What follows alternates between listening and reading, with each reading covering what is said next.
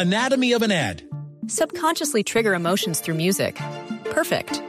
Define an opportunity. Imagine talking to millions of people across the U.S. like I am now. Identify a problem. Creating an audio ad is time consuming. Offer a solution. Utilize cutting edge AI. Imagine creating all that in under 30 seconds. Well, we did to create this ad. To learn more about AI in the audio industry, download the white paper from audiostack.ai. Boombox. ¿Qué tal? Bienvenidos a esta actualización de noticias en Blue Radio. Les acompaña Slobodan Wilches, hoy jueves 9 de noviembre. Iniciamos con un pronunciamiento muy fuerte del fiscal general Francisco Barbosa, que propone un plebiscito por la paz y dice que Petro, el presidente de la República, se puso la camiseta de presos de la picota. El fiscal Barbosa además dijo que el país pasa por un momento en el que la institucionalidad tiene que hablar unida. Juanita Tobar. El fiscal general Francisco Barbosa desde Santa Marta remetió contra la política de paz total del presidente Gustavo Petro y cuestionó las más recientes acciones de los grupos armados ilegales como el ELN o las disidencias con las que el gobierno del presidente Gustavo Petro adelanta procesos de paz. Nos hablan de lo popular, ese es un mote que le pusieron a todo, lo popular. Si esa es la razón, y ya que está de moda hablar de plebiscitos sobre contratos en ejecución que no proceden, deberíamos más bien hacer un plebiscito donde los colombianos respondan si quieren procesos de paz con el ELN y con todo tipo de grupos delincuenciales. También el fiscal criticó al gobierno y dijo que la institucionalidad no ha sido defendida desde el Ejecutivo, que incluso ha sido torpedeada porque ha existido una corriente para buscar beneficiar a los mafiosos en el país, pues se han puesto la camiseta de los presos de la picota, afirmaciones a las que respondió el ministro del Interior Luis Fernando Velasco, pues dijo que son innecesarias y que nada de ello le sirve hoy al país. Y a propósito de las disidencias de las y la paz total, este grupo, al margen de la ley, volvió a inaugurar obras en el departamento de Nariño. Esta vez lo hicieron en el municipio de El Rosario. Winston Viracachá. Una nueva obra de pavimentación de las vías del corregimiento de Esmeralda en la zona rural del municipio del Rosario, en el sector de la cordillera, fue inaugurada por la comunidad de empresas y guerrilleros de la columna Franco Benavides de las disidencias del ALFAR del Estado Mayor Central. Durante el evento que fue transmitido por redes sociales del ALFAR, el comandante Arley González explica cuál es el aporte de la guerrilla en este trabajo. Para lograr esa tan anhelada igualdad de condiciones que se le niegan a los más vulnerables.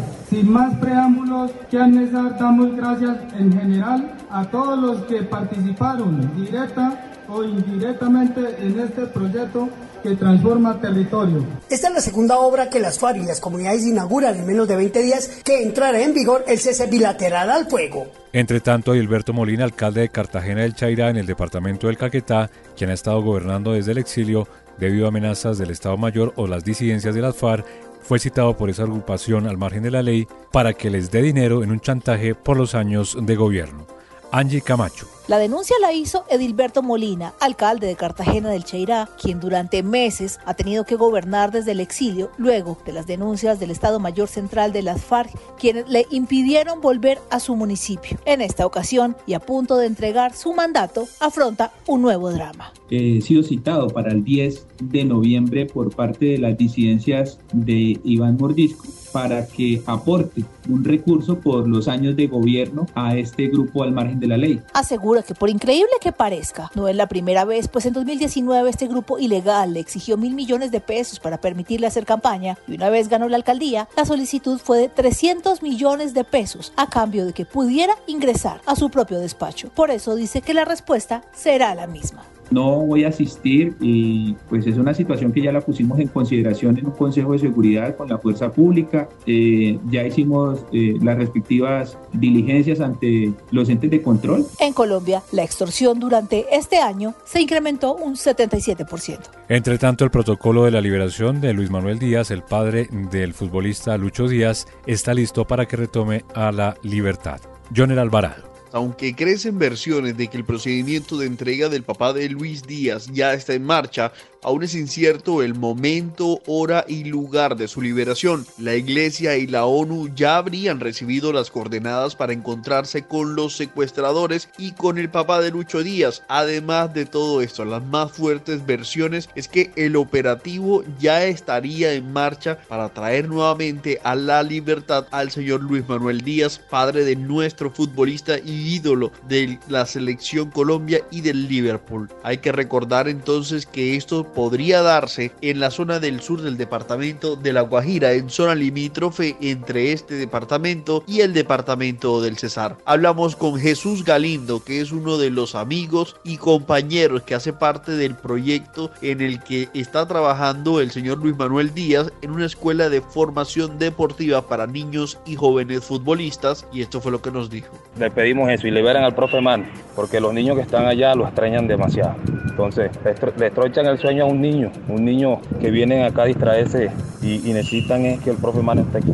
Se espera entonces que en las próximas horas esta buena noticia llegue para los familiares y habitantes de Barranca que tanto han estado esperando y anhelando, teniendo en cuenta que ya son 12 los días en los que el señor Luis Manuel Díaz ha permanecido secuestrado por los guerrilleros del ELN. Hablamos de noticias económicas porque por séptimo mes consecutivo la inflación anual en Colombia bajó y llegó al 10.48%, una cifra inferior incluso a lo que esperaban los analistas del gobierno aprovecharon el resultado para pedir nuevamente al Banco de la República que baje las tasas de interés. Marcela Peña. Ya llevamos siete meses con la inflación bajando. Llegamos al punto más bajo del costo de vida desde que inició el gobierno de Gustavo Petro, un acumulado del 10.48%. Habló el subdirector del DANE, Leonardo Trujillo.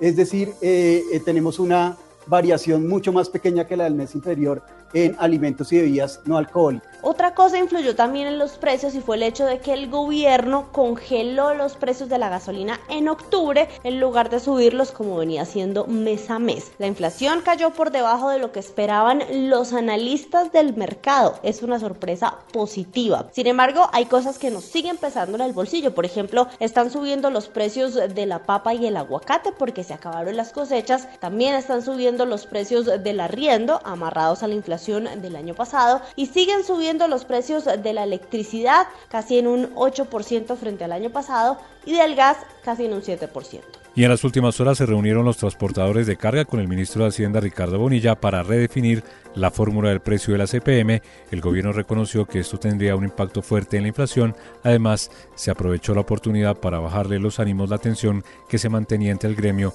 y el ministro de Hacienda por poner en manto de duda cómo los conductores conseguían el parque automotor.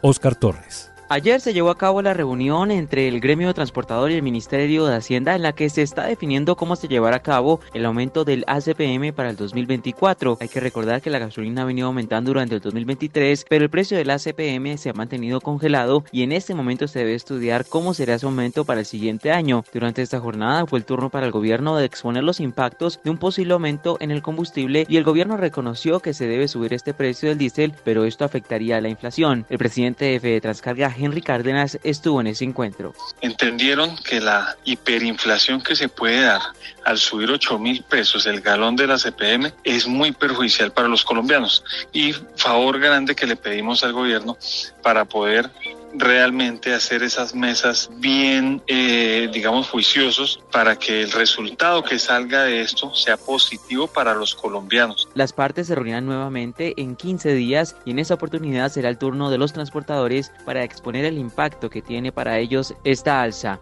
Continuamos atentos a la explosión de una mina de carbón ubicada en la vereda Buenos Aires, en el municipio de Landazuri y Santander, que tiene la alerta a los organismos de socorro. Hay cinco trabajadores que permanecen atrapados mientras dos resultaron heridos y fueron trasladados a centros asistenciales. Julián Patiño. La mina donde ocurrió la tragedia se encuentra ubicada a unas tres horas de la cabecera municipal de Landazuri, por lo que los organismos de socorro se demoraron en atender la emergencia. Fabián Vargas, jefe de la Oficina de Gestión del Riesgo de Desastres en Santander, entregó un primer balance. De una explosión en una mina de carbón, en una mina artesanal en el sector rural del municipio de Landazuri, más o menos a tres horas, donde al parecer y presuntamente eh, se encuentran desaparecidos cinco personas que trabajaban y laboraban en, en ese sector. Todavía no se ha confirmado el número de personas desaparecidas y su identidad. Por ahora se desconocen las causas de esta explosión dentro de la mina de carbón, pero se espera que en las próximas horas los organismos de socorro entreguen más detalles sobre esta emergencia. Y un fuerte llamado de atención le hizo el gobierno nacional en las últimas horas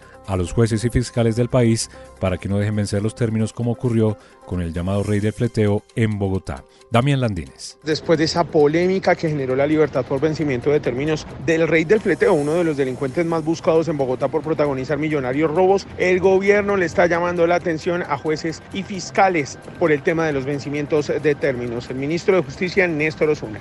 Desde el gobierno yo quisiera hacer un llamado de atención a quienes tienen a su cargo vigilar que los términos no se venzan, fiscales, jueces, para que resuelvan dentro de los términos judiciales.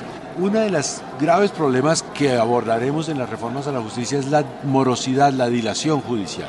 Y es que recordemos que además de la libertad del rey del fleteo, el pasado fin de semana también quedaron en libertad otros 24 delincuentes por el mismo tema, el vencimiento de términos. Y cerramos con deportes, pues eh, tras el sorteo de los grupos, el fútbol colombiano se prepara para vibrar con los cuadrangulares.